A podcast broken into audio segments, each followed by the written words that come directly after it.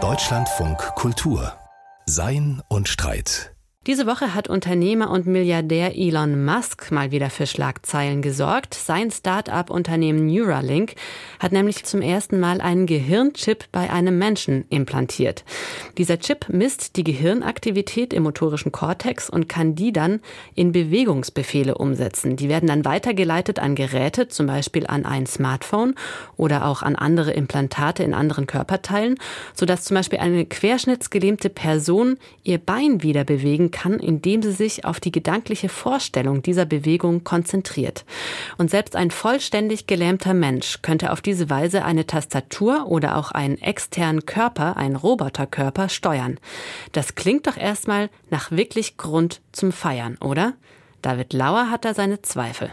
Glaubt man Elon Musk, sind die Ziele, denen die Gehirnimplantate seiner Firma Neuralink dienen, durch und durch edel, hilfreich und gut. Bescheidenheit ist seine Sache nicht. Die Blinden werden wieder sehen, die Lahmen gehen, die Tauben hören und die Aussätzigen werden rein.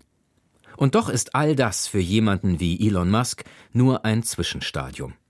Was ihn eigentlich interessiert, ist nicht die Heilung und Reparatur defekter menschlicher Vermögen, sondern deren technische Optimierung und Erweiterung, ihr Enhancement. Letztlich soll sein Chip der Anfang einer technischen Verschmelzung des menschlichen Hirns mit künstlicher Intelligenz und nicht organischen Avataren sein. Musk hat sich oft genug zur Weltanschauung des Transhumanismus bekannt. Er glaubt, dass es die Aufgabe des Menschen ist, seine biologischen Beschränkungen durch technische Mittel zu überwinden, weil er sonst angesichts planetarischer Herausforderungen wie dem außer Kontrolle geratenen Weltklima nicht überleben wird. Die darwinistischen Untertöne solcher Prophezeiungen sollten als Warnsignale verstanden werden. Um Hilfe für die Schwachen und Versehrten geht es Musk und seinen ultralibertären Freunden am allerwenigsten, sondern um die technizistische Vision einer neuen Menschheitselite, die sich aus den vermeintlich stärksten, intelligentesten und vermögendsten rekrutieren wird. Es gibt auch eine sympathischere, progressive Variante dieses Denkens, etwa in Gestalt des kritischen Posthumanismus, wie er im Werk der Biologin und Philosophin Donna Haraway vorliegt. Auch Haraway geht es um die Überwindung der Idee der biologischen Natur des Menschen. Auch sie propagiert dabei die Figur eines technisch-organischen Mischwesens, der Cyborg. Sie wirbt für die subversive Durchkreuzung von Gegensätzen, wie sie die klassischen philosophischen Lehren vom Menschen kennzeichnen. Gegensätze etwa wie Natur, Kultur, Mensch, Tier oder auch lebendig, maschinell. Haraways Bild von der Cyborg-Gesellschaft, die alle diese Unterschiede zersprengt hat, sieht ganz anders aus als jenes von Musk. Es ist eine spielerische, radikal egalitäre, hippieske Feier der Diversität. Doch in einem Punkt geht Haraway mit Musk Hand in Hand.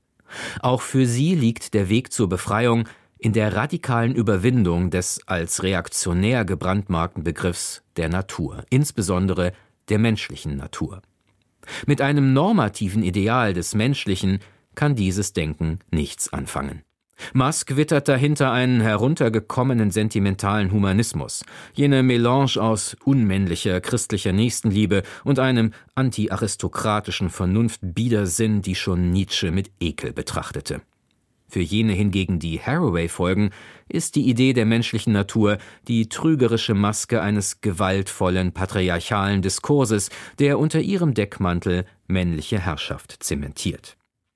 Beide vermögen die Idee der Natur nicht anders zu denken denn als Fessel, deren Macht gebrochen werden muss, um wahre Freiheit zu erlangen, und leiten daraus das unbeschränkte Mandat ab, passend zu machen, wodurch auch immer wir uns eingeschränkt fühlen, ob Ökosysteme, unsere Körper oder Gehirne. Für die Idee eines natürlichen Maßes des Menschen sind beide taub. Dabei würde diese Idee helfen, eine Grenze zu ziehen, zwischen offensichtlich segensreichen Heilmethoden für grausame Verletzungen und dem Größenwahn grenzenloser technischer Selbstoptimierung just because we can. Wo Natur nur noch gedacht wird als zu überwindendes Hindernis, da sind die Grundwerte der Aufklärung jedenfalls in Gefahr. Ein Kommentar von David Lauer war das. Und damit geht diese Ausgabe von Sonnenstreit auch zu Ende. Am Mikrofon dankt fürs Interesse Simone Miller.